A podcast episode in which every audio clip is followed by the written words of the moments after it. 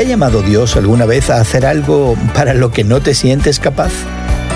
Hoy en la palabra Lucas 1 nos dice que eso, precisamente, es lo que le sucedió a María cuando la visitó el ángel Gabriel. María era una mujer muy joven en una aldea desconocida. Su conocimiento del mundo era limitado. Sin embargo, su carácter era noble y su fe genuina. Lucas la presenta como una joven virgen comprometida para casarse. Más tarde repitió el hecho de su virginidad y añadió su nombre María, que significa excelencia. La palabra que Lucas usa para virgen es inconfundible en su importancia. María jamás había tenido relaciones sexuales y estaba comprometida con José. Entre líneas, eso solo podía significar que el nacimiento anunciado por Gabriel tenía que ser obligadamente algo orquestado por Dios.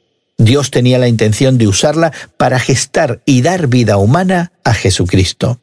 Quizás María no entendió del todo las implicaciones de este anuncio y tan solo se preguntaba cómo algo así sería posible.